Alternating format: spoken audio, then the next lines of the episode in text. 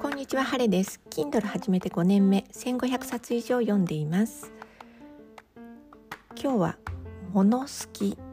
衣食住をセンスよく楽しむ心得を紹介します。作者は、ギフトコンシェルジュの浦地恵子さんです。1年半前、コロナの自粛が始まった時に浦地さんが注目されたと思うんですけれどもそんなに評判にならなかったのが不思議なほど毎日の生活を充実させる素敵なやり方が紹介されています。何よりも自分が持っているもので、えー、いるものといらないものを分ける。これから買うものでも必要なものと必要でないものを分けるやり方が潔い。おそらくこの方はとても強い方ではないでしょうか。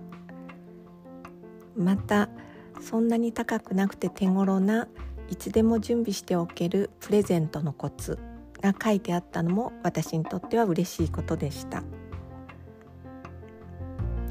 あのある方のレビューに「物が好き」というよりも人が好きだから物が好きになっている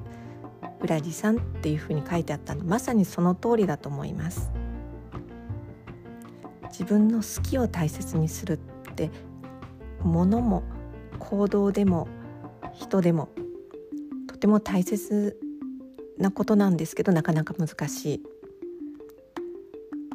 それは何て言うのかなこう不要なものを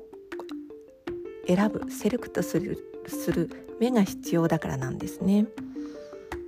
うんもう一度自分の身の回りのものを整理したくなる